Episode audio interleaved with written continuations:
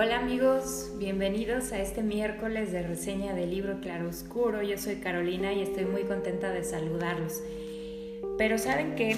yo quiero proponerles algo diferente a lo que ustedes están acostumbrados a escuchar y yo a hacer. Tengo en mis manos un libro muy especial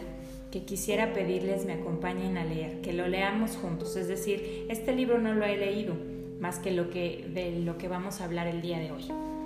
Este libro se llama Quiero escribirte esta noche una carta de amor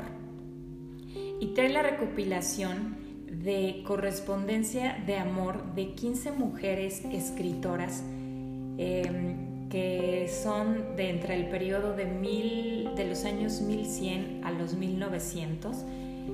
y que em, intercambiaron con sus grandes amores. Este es un recopilado muy especial y por eso es que quiero pedirles que lo lean conmigo. Es decir, hoy les voy a platicar un poco de qué va el libro, junto con la primera carta de amor, en este caso.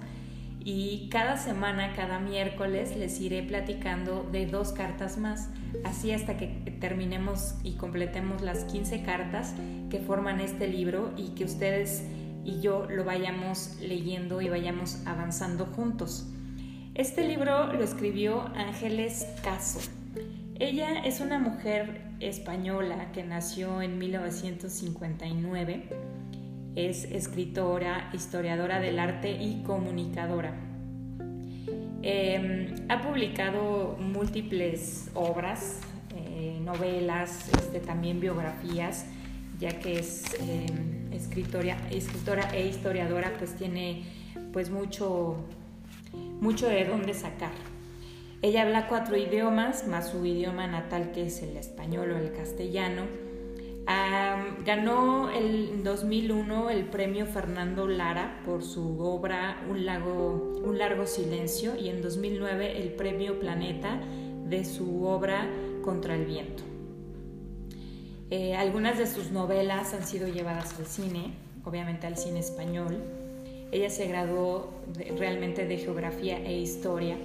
pero se ha dedicado o especializado en todo esto que tiene que ver con, con las biografías de mujeres, especialmente mujeres que han participado en el arte o en la literatura y pues principalmente que es una eh, feminista activa. Em, pues bueno, también cuentos, ensayos históricos, en fin, tiene muchas obras en su haber y en este caso sacó este recopilado de cartas que me pareció muy interesante. Fíjense ustedes, dentro de las 15 autoras que, presenta este libro se encuentran eh, la abadesa Eloísa, quien es francesa y que nació por ahí del año 1100. Está Hildegarda de, de Bringen, que nació en Alemania en 1100 en 1098, también por ahí del 1100. Eh, Ninon de Leclos es francesa en 1620. Julie de L'Espinasse, Francia en 1700. Eh, Mary Wollstonecraft, inglesa en 1759. George Sand, que en realidad es el, el ay, ¿cómo se llama? El nombre, bueno, como el nombre artístico, ahorita se me fue la palabra exacta de, de Amantine Lucille Dupin, es francesa en 1876, Charlotte Bronte, que es inglesa en 1816, Elizabeth Barrett Browning en 1806 del Reino Unido, Gertrudis Gómez de Avellaneda, quien es española en 1814, Emilia Prado Bazán es española en 1851, Catherine Mansfield en 1888, ella es de Nueva Zelanda. María Zambrano, ella es española, en 1804. Virginia Woolf, Reino Unido, de 1882. Simone de Beauvoir, en 1808, es francesa, obviamente. Y Marina Zvillanteva, que es rusa, en 1892. Eh, todas estas 15 autoras eh, forman eh, este recopilado de libros con cartas que no son inéditas, sino que en algún momento fueron publicadas pues, por sus familiares o por ellas mismas o etcétera, pero que sí fueron traducidas por primera vez al castellano. y aquí pues vamos a poderlas leer en nuestro idioma. Y pues plantea esto, este libro o esta recopilación, pues plantea pues el tema más, quizá más em, recurrente, más popular, más eh, eh, que ha sido eh, el tema que ha cautivado a la humanidad por siglos y siglos o casi desde el principio, que es el amor el amor de pareja, el amor entre erótico, el amor apasionado y, todo esto. Y la misma autora plantea desde el principio, eh, pues, eh, de qué va un poco, eh, pues, la intención, ¿no? Es decir, ¿alguien sabe en verdad lo que es el amor? es decir, es algo químico, hormonal, es en realidad un encuentro o un reencuentro de dos almas que ya habían convivido antes en otra vida, en otro tiempo. Es, es, en realidad un sentimiento universal. ¿Y cómo funciona esto cuando hay culturas que no conocen o no tienen en su vocabulario la palabra amor? Entonces esto nos lleva a pensar, ¿es algo en realidad cultural? Si es algo cultural, entonces es algo que hemos aprendido y hemos aprendido además la forma en que debemos hacerlo. Todos amamos igual a través del tiempo, es decir, teniendo mujeres que van desde el año 1100 hasta el 1900 con tantos años de diferencia, podríamos notar esta diferencia. Eh, a todos los que a todos les llega o el amor los encuentra. Solo los valientes eh, aman, es decir, están dispuestos a, sufrir o a vivir a entregarse al amor total aun cuando quizá no vayan a ser correspondidos. Se puede amar varias veces o, o de la misma forma o al mismo tiempo. Se puede amar más o amar menos. Se puede hacer esa diferencia entre a lo mejor varias parejas. Se puede no amar nunca, es decir, habrá personas que elijan no amar para evitarse la decepción. En fin, como les decía, estas son cartas representativas de esos sentimientos de estas mujeres, pero también de sus estilos literarios, porque da la casualidad que todas ellas son escritoras, sino de, de, una forma eh, declarada o formal, eh, sí lo son de forma práctica. Esta, esta obra nos invita a que, a que leamos sus obras, no solo su, no solo su, su, escribir íntimo, donde expresan su mente y su corazón, sino que también leamos las obras de estas mujeres para homenajear precisamente pues, la lucha que tuvieron. El título de este libro fue mm, inspirado o tomado o se le ocurrió sin que ella lo hubiera sabido a Catherine Mansfield quien en una de sus, en una de sus cartas personales escribió esto, quiero escribirte esta noche una carta de amor a su amor John Middleton. Y, de aquí la autora eh, toma ese nombre para, para nombrar, o bueno, para titular este libro. Así que esta es mi propuesta de hoy. Em, quiero que lo lean conmigo. El día de hoy les voy a platicar la primera carta de amor que, o bueno, cartas en algunos casos son más de una eh, y es pues como un fragmento muy pequeño. Les voy a platicar de la historia de amor de la abadesa Eloísa.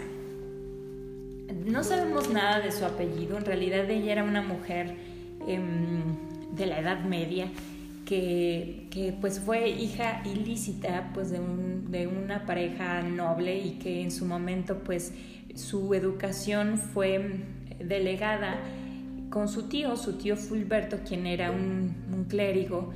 em, y que em, pues era culto y tenía acceso a todo ello, ella en realidad se puede decir como la primera mujer letrada occidental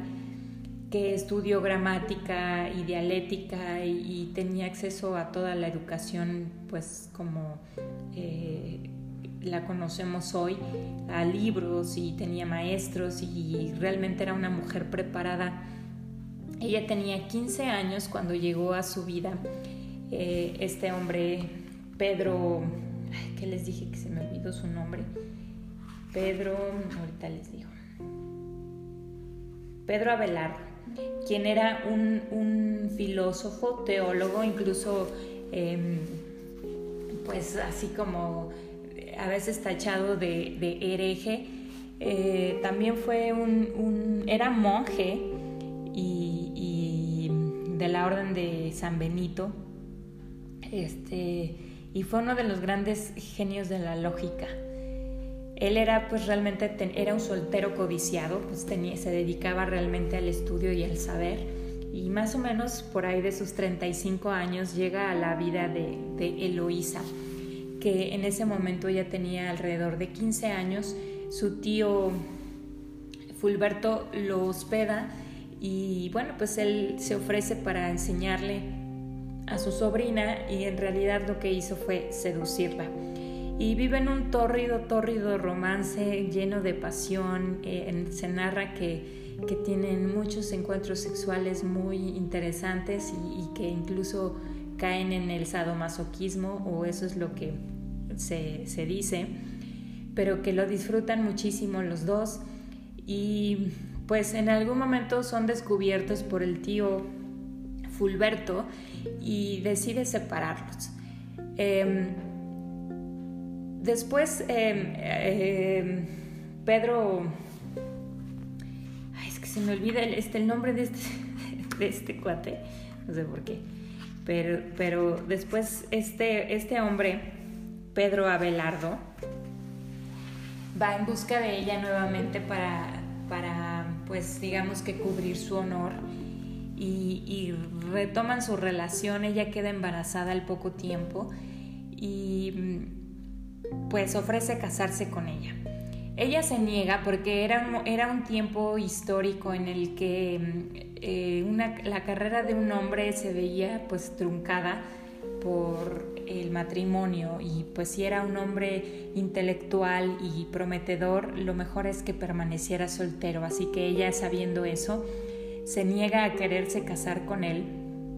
pero obviamente pues eh, la sociedad exigía que, para cubrir o para salvar el honor de esa familia o de esa muchacha, pues había que casarse con ella. Eh, finalmente se casan escondidas por petición de ella para eh, no pues no arruinarle su carrera, ya que siendo este hombre un monje o bueno, un religioso con una posición política religiosa, eh, no podía ser, tenía que ser célibe, no podía tener esposa. Entonces ella insiste en mantenerlo en secreto para que él pues no perdiera su oportunidad. Y además de que ella no consideraba el matrimonio como, como, como, era, como lo era en ese tiempo, es decir, como eh, te tienes que casar conmigo para salvar mi honor, ella no consideraba esos conceptos. Creo que la mayoría de las mujeres relatadas en esta, en esta obra eh, eran mujeres pues con pensamientos muy modernos, mucho más avanzados que los que tenían en su época. Así que ella no sufre agravio, más bien se consideraba eh, como no estar a la altura de la calidad del hombre que era su esposo. Y, bueno, eso también representa un problema. Por un lado tenían ideas muy, muy eh, modernas y por otro lado tenían otras que, parecía que jalaban el cordón tensándolo hacia el otro lado. El caso es que se casan y eh, ella se, mete a un, a un convento pues para dejar a que su esposo haga su, su carrera y, y, Pedro la sigue visitando y se saltaba las bardas en la noche y tenían Em, encuentros sexuales y todo eso, todo escondidas. Y finalmente el tío eh, interpreta esa situación como que este hombre efectivamente se está desentendiendo de su esposa y de su hijo y los tiene enclaustrados y entonces mm, decide tomar parte y venganza y entonces lo manda a castrar, porque en, eso, en ese entonces eso le hacían a los violadores. Y, y tal cual lo castra, le quita y le corta los testículos y, y Pedro Abelardo en lugar de, no sé, simplemente la reacción que tiene es decir que era un castigo de Dios por todo el comportamiento que había tenido, porque bueno, él era un poeta, él era un sanguíneo que comprobaba que componía canciones y, era prácticamente un compositor popular. Eh, el nombre de Loisa estaba en las canciones eh, por toda, por toda Francia y todo el mundo cantaba esas canciones y que cautivaban a todo el mundo. Y entonces él decide dedicarse al ministerio y decide que, que ambos deben llevar una vida célibe y apartada. Y entonces condena a su esposa a meterse como monja a un convento y a una orden y pronunciar ciertos votos que la aíslan por completo. Es decir, ella está condenada a enclaustrarse, no puede salir, la isla totalmente del mundo y de él, por supuesto. Pasa mucho, pasan muchos años, pasan como 10 años en el que ella no sabe nada, sufre terriblemente porque no sabe nada de su esposo, porque además él fue, le privó de su presencia y no solo de su presencia, sino ni siquiera una carta le mandaba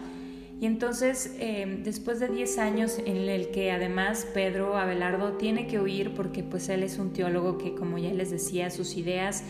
em, estaba, eran un poco controversiales en ese tiempo, entonces es como, es como perseguido por, por muchos. Y emite un escrito el cual pues se, se imprime y circula por toda Francia y llega a las manos de de, de Eloísa, en donde ella lo lee y lo reconoce y entonces decide escribirle una carta en la cual em, pues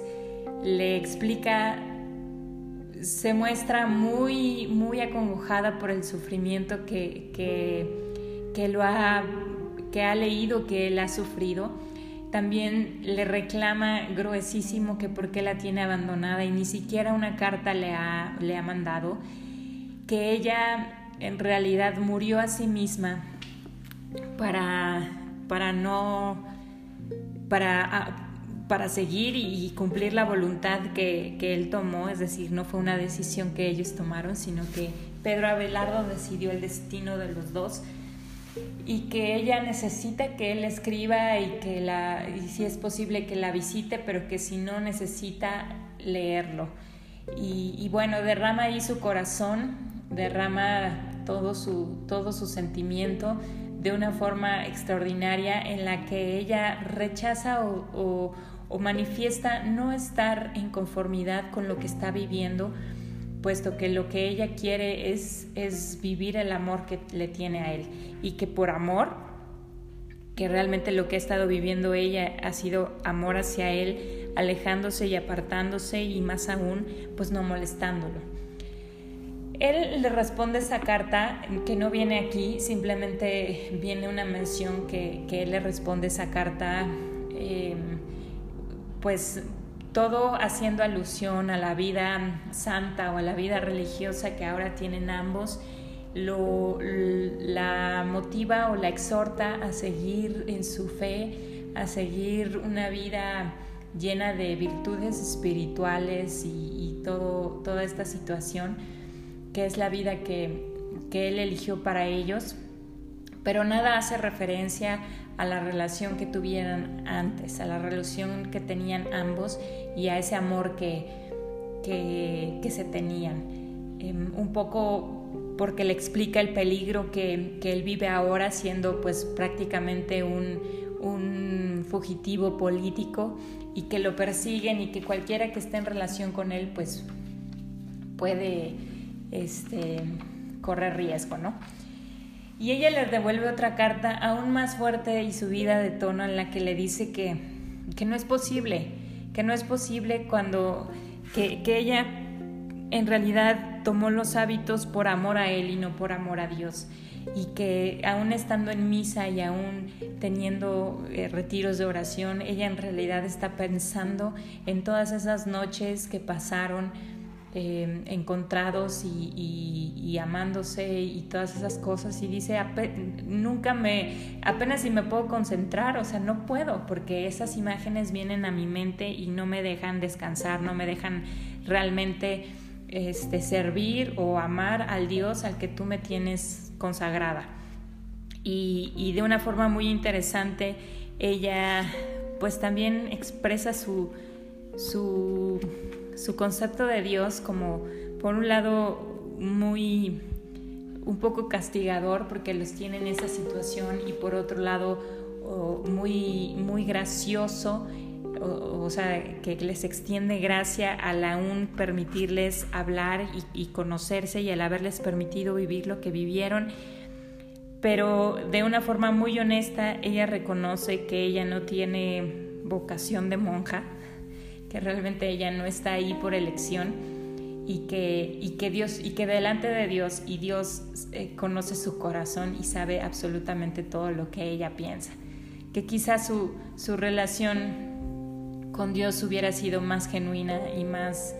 eh, útil si ella hubiera podido ejercer por ella misma la elección de, de, amor y servicio y que en este caso ella eligió amar y servir a su esposo o al hombre al que, del que se enamoró y que pues, finalmente está ahí por, buscando cumplir la voluntad de Él y no la voluntad de Dios en su vida. Me pareció muy, muy, muy interesante esta visión de esta mujer porque me parece que es lo que vivían muchas de las monjas que estaban ahí. Algunas de ellas pues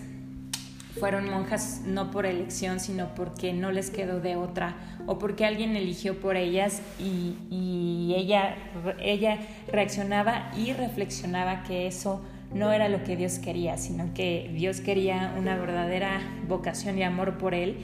que era imposible em, adquirir cuando alguien te obliga a, a, que hagas algo que tú no conoces o a que ames a alguien a quien no has querido o aprendido a conocer por ti mismo y que tú entonces hayas decidido amar. En este caso ella pues manifestaba su elección de amar a Él e incluso menciona que la gente eh, pues se la pasaba pues chismeando, como es costumbre también en la Edad Media lo hacían, chismeando acerca de que en el momento en que él fue privado de su deseo, eh, refiriéndose a que fue castrado, pues dejó de buscarla y entonces todo se reducía a que fue una relación así y no era una relación verdadera, de amor verdadero y ella pues se queja, se queja con amargura de que él ha dejado que esos rumores se confirmen y que pues no ha hecho nada por remediarlo. En fin, el hombre murió en algún momento de su historia, por ahí de creo que de los 1160, eh, y, y, ella decía que ella no quería vivir la tristeza adicional que, que, sería pues no solo no teniéndolo, pero bueno, por lo menos saberlo vivo era un, consuelo y un alivio y ella no quería saber que él moría y, él, y ella seguir viviendo en un mundo sin él. Y sin embargo eso ocurrió. Él murió y, como 20 años después ella murió y en algún momento llevaron sus restos a descansar a la abadía de Paracleto, que fue una abadía que ellos fundaron y donde pues decidieron que ahí se iba a quedar ella y que iba a ser una reclusión exclusivamente para mujeres, cosa que también fue revolucionario en su tiempo. Y bueno, pues ahí yacen los dos amantes juntos al fin, pero en su lecho de muerte. Y de esta historia, pues creo que la, la cosa más relevante fue esto que ella le escribió, fue una palabra tuya la que me hizo tomar los hábitos y no el amor a Dios, como evidencia de el poder del amor que tenía ella para él. Y bueno, pues fue una, una historia que se convirtió en leyenda después y que fue como inspiradora para, para muchas personas y muchas generaciones después. Incluso hay una obra de Rousseau que, que la inspiraron esta pareja y que se llama La Nueva Eloísa. Em, es como son los representantes así como del amor desdichado, los amantes desdichados. Eh, quizá a partir de ahí se, también se inspirarán, no sé, historias como Romeo y Julieta, no lo sé. Pero bueno, esta es una de las primeras cartas. Eh, Eloísa tiene poesía que puede ser leída también. Prometo buscar material de cada una de estas autoras para también poderles recomendar y que mm, así como vamos leyendo sus cartas íntimas, también podamos exhortar a la obra personal de cada una y que podamos acercarnos a ellas. Eh, la autora dedica este, este libro, se me hizo muy bonito cuando dedica cuando lo dedica para Camino Alonso y Guillermo Corujo, porque se quieren y porque los quiero. Y me, me pareció algo muy bonito dedicar este, pues cada una de estas secciones a una pareja célebre eh, que, que ande por ahí y que este y que pues sean este, estén en el, en el anonimato o no que, que puedan dedicárseles pues estas increíbles y especiales cartas de amor y que seguramente hay por ahí muchas parejas anónimas que las tienen y que pues nunca sabremos sus historias, pero que sin duda ahí están. Así que esta será para Tarja y Johnsy porque se quieren y porque los quiero. Gracias a todos y no olviden que el próximo eh, miércoles les voy a platicar de la siguiente carta de las siguientes dos cartas. ¿Ok? Muchas gracias por escuchar y hasta luego.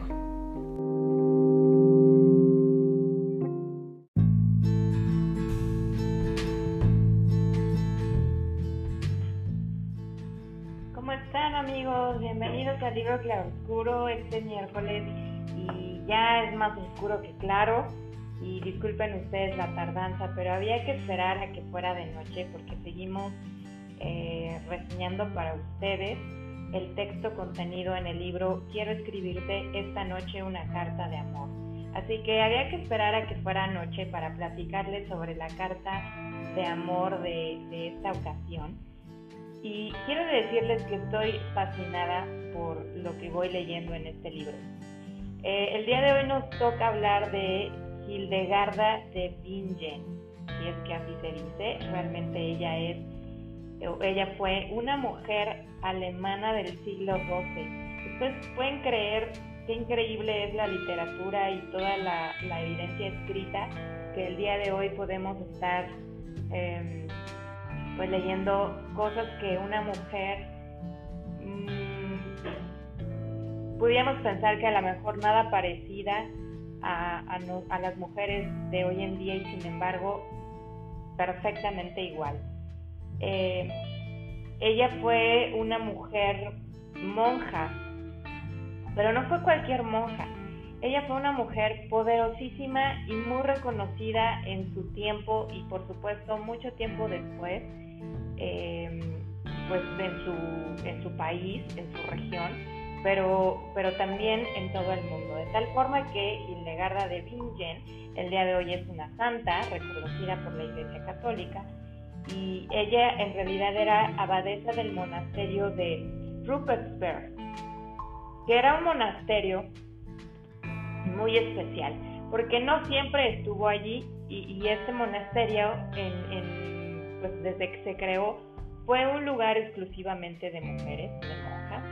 que, se dedicaban a muchas cosas. Obviamente su vida era dedicada a servir a Dios, pero lo hacían de forma especial porque ellas tenían inclinación y preferencia, tenían también estudios y todo eso, no solo en teología y, en, temas relacionados con la Biblia, sino también en, medicina natural, em, este, y bueno,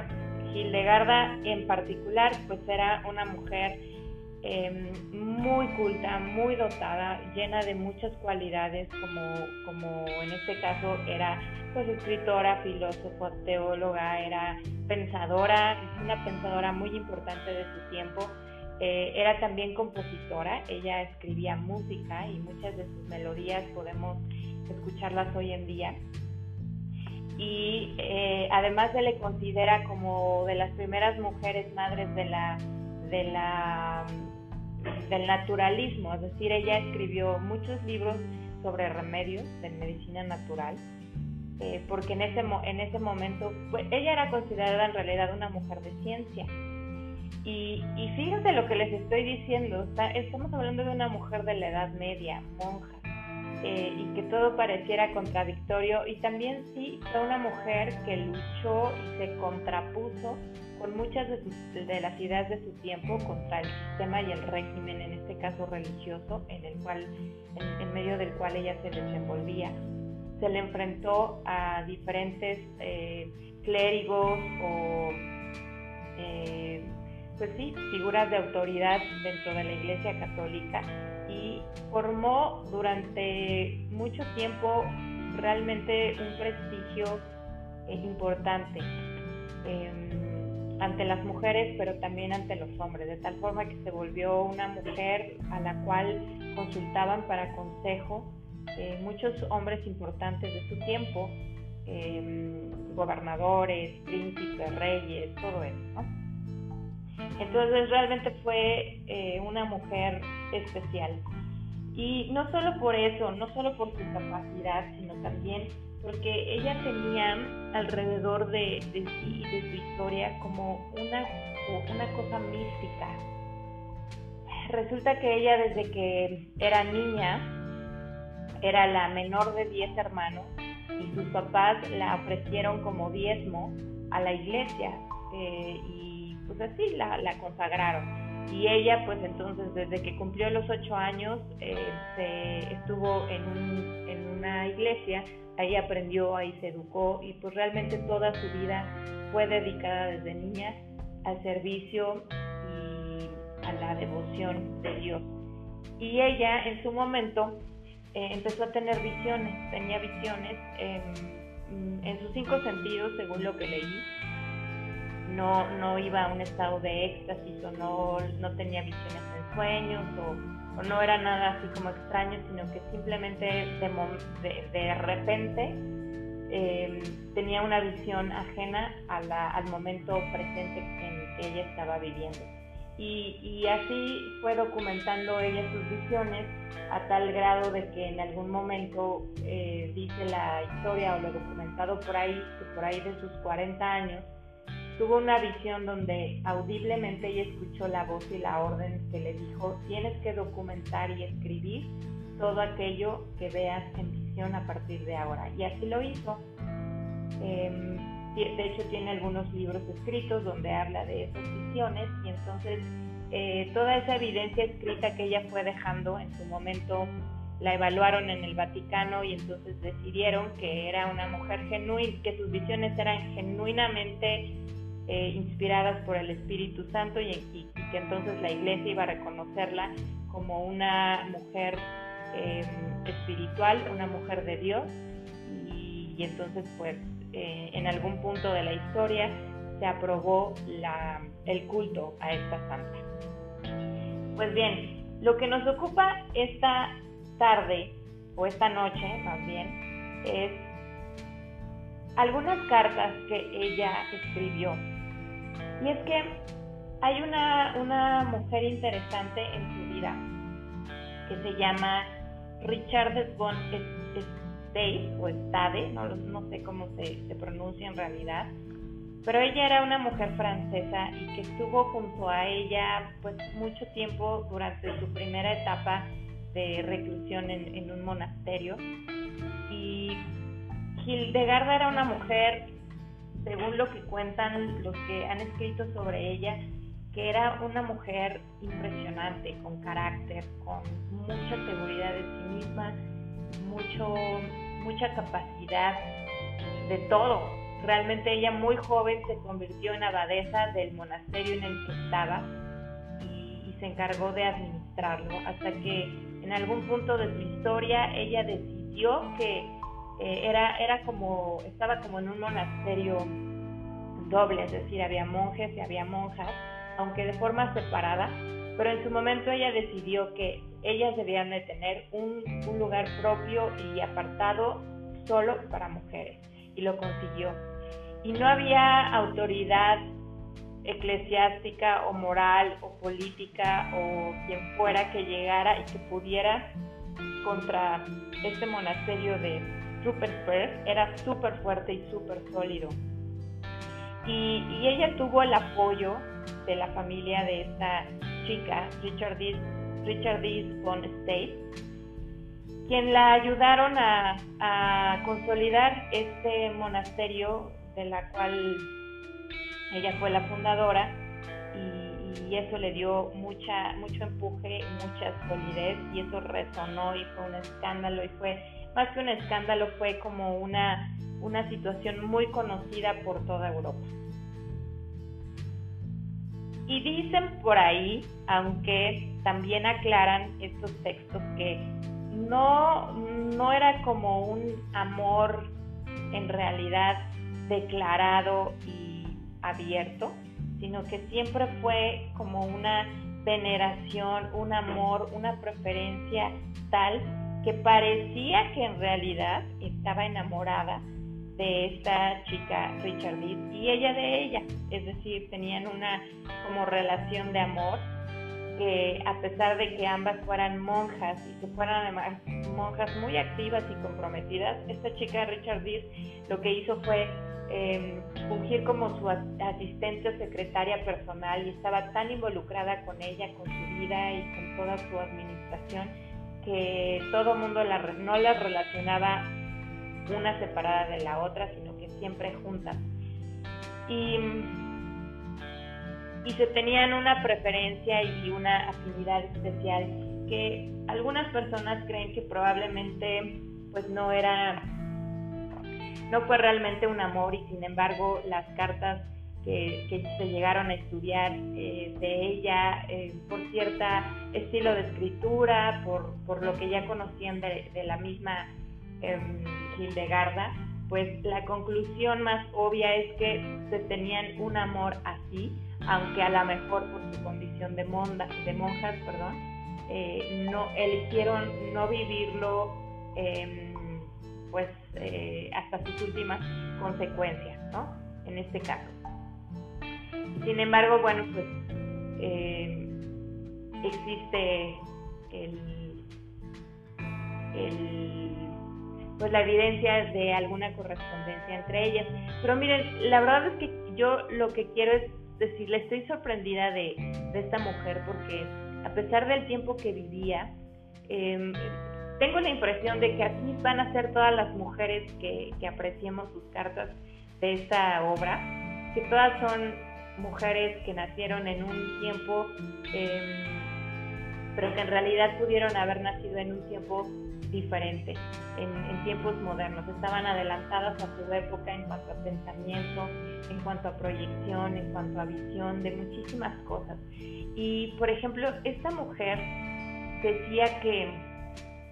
les voy a leer algo que, dice aquí. Eh, dice que siempre cuidó los aspectos sensoriales del culto que sus monjas practicaban en el monasterio. Es por eso que, que por eso dudaban el hecho de que estas cartas fueran realmente de amor. Pero también dejó dicho en sus escritos que el exceso de castidad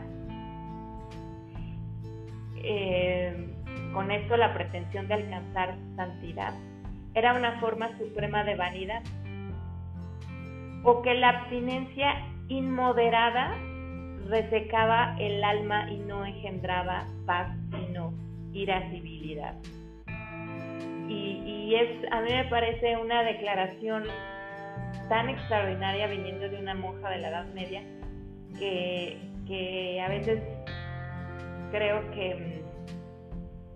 que, todos, que, que, la parte religión nos, nos abruma, nos nubla el cerebro y entonces tenemos un prejuicio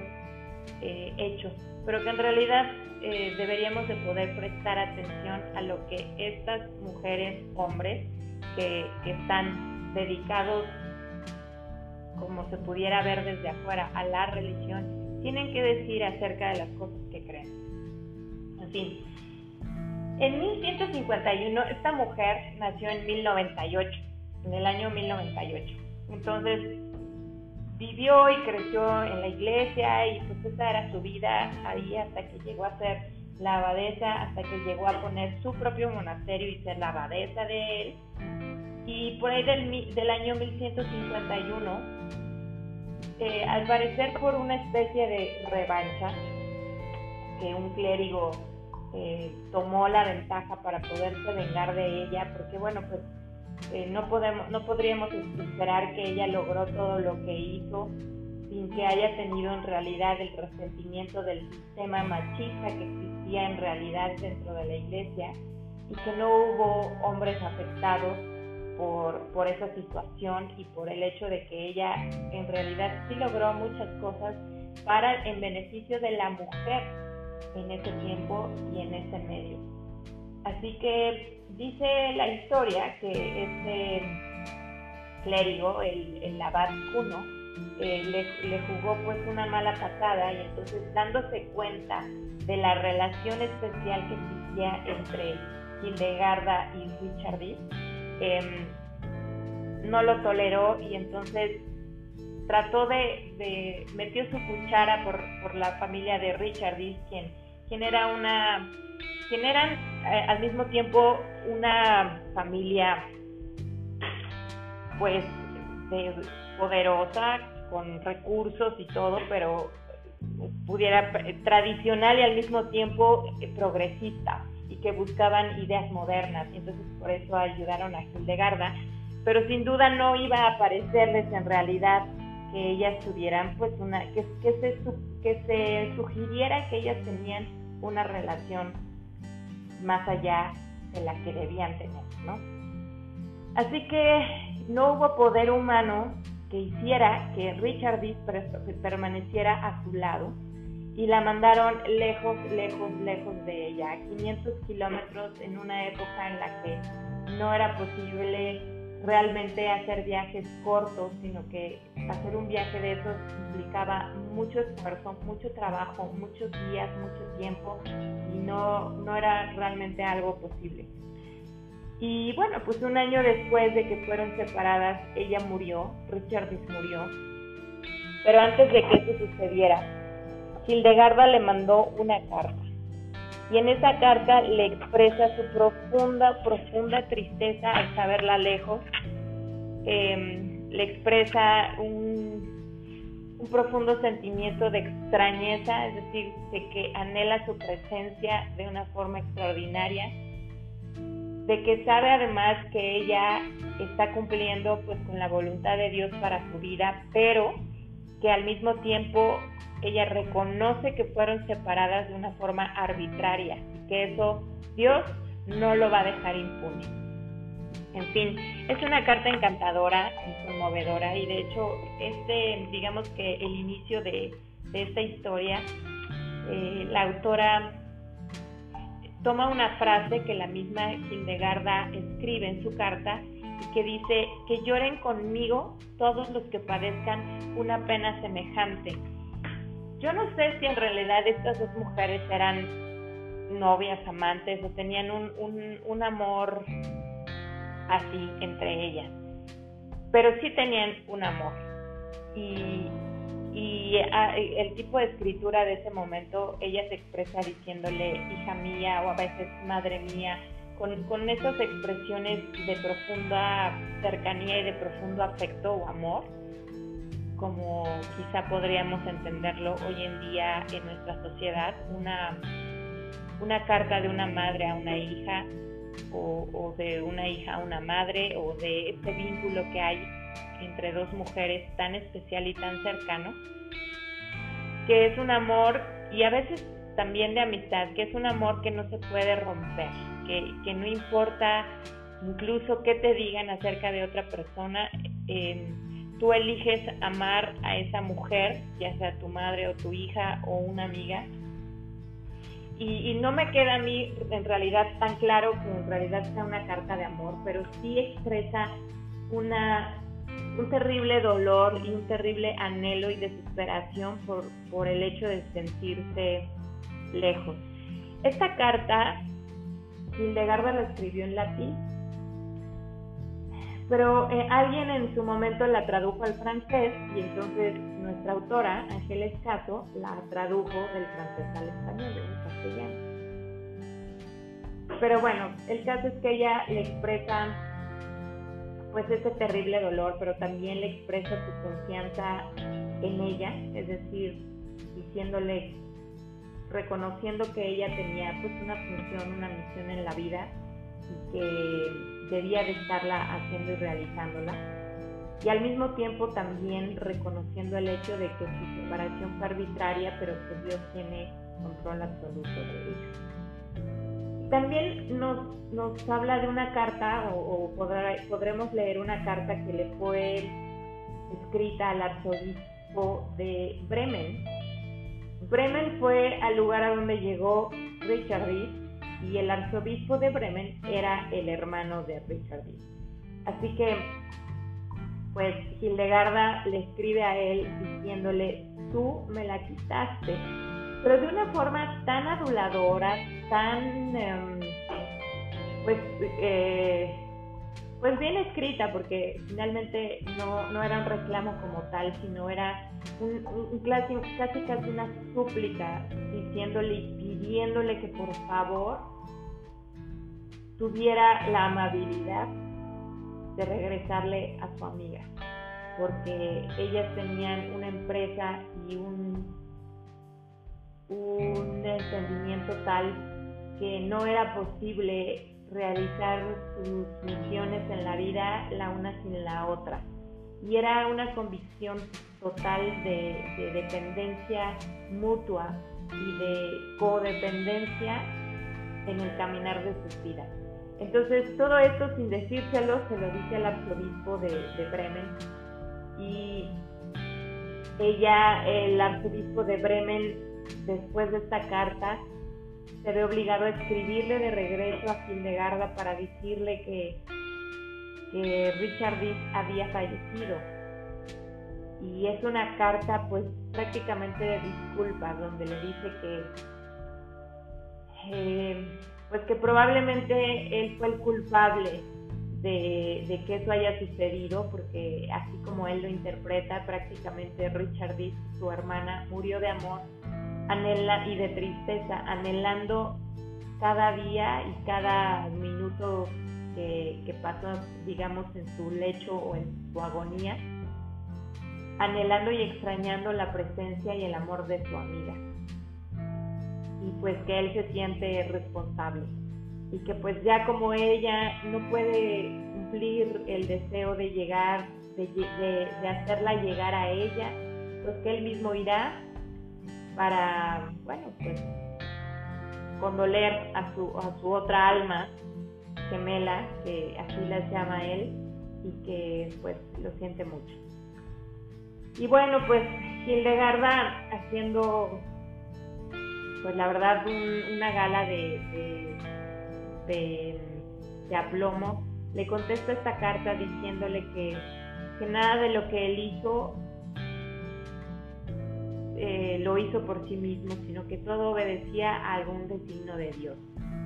Y que Dios lo bendiga y que pues él siga haciendo lo que debe hacer porque finalmente para eso están en esta vida y que realmente fue Dios quien eligió que en lugar de tener a Richard Dees mmm, triste, oscura, sin, sin ánimo, sin ganas, sin ánimo de vida, eligió llevársela puesto que de esa forma no se le sirve a él y que pues ella sabía de alguna forma que, Dios iba a, tener en cuenta el sufrimiento que estaban teniendo ellas al estar separadas en, en, este tiempo. Y fue, realmente creo que, que es una escritura muy conmovedora porque al mismo tiempo que tienen pues estos sentimientos tan apasionados y tan eh, intensos la una por la otra y para su y, sintiendo verdaderamente las emociones humanas con la fuerza con la que nos abruman o nos invaden cuando lo hacen también tienen una profunda y completa convicción de lo que del llamado que Dios les hizo a sus vidas y que no pueden desatender, no pueden ignorar y que finalmente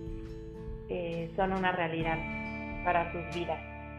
Para mí fue, fue una, una grata sorpresa haber leído esa historia porque en realidad nunca había escuchado yo ni una sola cosa acerca de Hildegarda,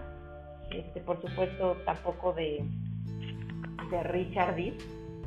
pero fue, fue, mm, me parece que esta mujer tuvo un testimonio eh, avasallador en la historia, es decir, de tal forma que hasta el día de hoy podemos ver eh, su legado, su permanencia, su trascendencia de vida que fue una mujer que, de, convicción em,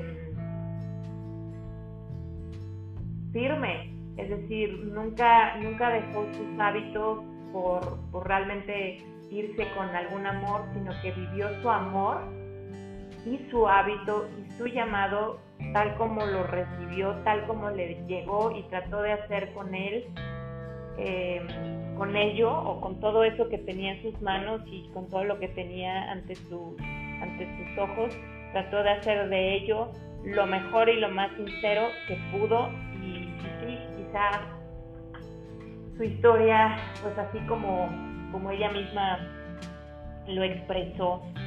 eh, que lloren conmigo todos los que padezcan una pena semejante porque nunca, nunca lo pensó diferente. Y, creo que, entendía más allá quizá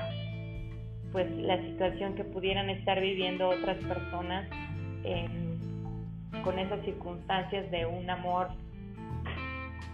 lejano, porque ni siquiera, ni siquiera se enfocó en la parte prohibida de que somos dos mujeres, no debemos amarnos, somos dos mujeres religiosas, no debemos amarnos, sino que simplemente se, se enfocó en el hecho de decir esto sucede y a lo mejor no va a ser abierto, pero, pero va a estar conmigo durante toda la vida. Y sin embargo la separaron en algún momento y eso fue pues algo muy muy feo. Pero además esta fue una mujer brillante en realidad, una mujer como ya les decía de ciencia y una mujer que, que desarrolló bastante para el tiempo que le tocó vivir y que enfrentó cosas muy muy eh, difíciles. Y me encontré por ahí que existe una película que se llama Visión, que habla en realidad de, esta mujer. Por supuesto se enfoca no en la parte del amor con, Richard Dees, sino más bien en su sobrenatural o en esa característica especial de sus visiones que la hizo pues una mujer eh, tan importante en este caso para, la Iglesia Católica de su país y, bueno, también para la Iglesia Católica de, los demás tiempos. Pues esa fue la reseña del día de hoy eh, de este libro que, estamos hablando. Se llama Quiero escribirte esta noche una carta de amor y fue la obra de Hildegarda de Bingen. Y también tiene libros libros de naturalismo, libros de teología, tiene música que ella escribió, tiene este, libros de pues, espirituales de las visiones que ella tuvo. Entonces creo que, que con la referencia ustedes pueden acercarse un poco más a pues, la información que haya acerca de, de Hildegarda y poderla conocer un poquito más a profundidad. Espero que les haya gustado esta recomendación y pues ya saben, el próximo miércoles vamos con otra carta, así hasta que completemos las 15 autoras que, tenemos en este libro. Gracias por escucharnos, saludos y nos escuchamos en la próxima.